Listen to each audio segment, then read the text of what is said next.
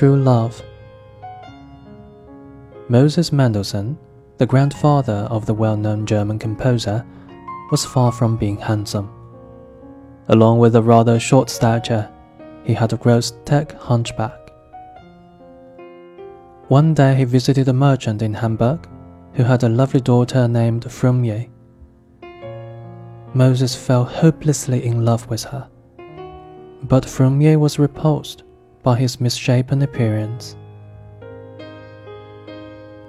When it came time for him to leave, Moses gathered his courage and climbed the stairs to her room to take one last opportunity to speak with her.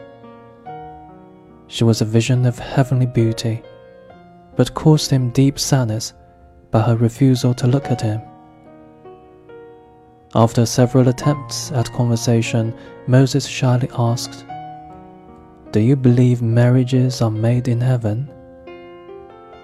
Yes, she answered, still looking at the floor. And do you?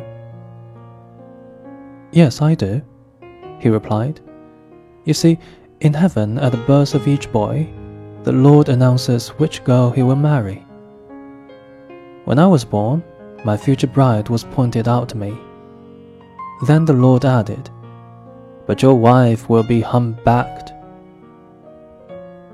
Right then, and then I called out, O Lord, a humpbacked woman would be a tragedy. Please, Lord, give me the hump and let her be beautiful.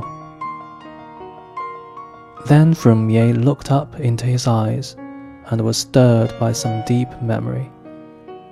She reached out and gave Mendelssohn her hand, and later became his devoted wife.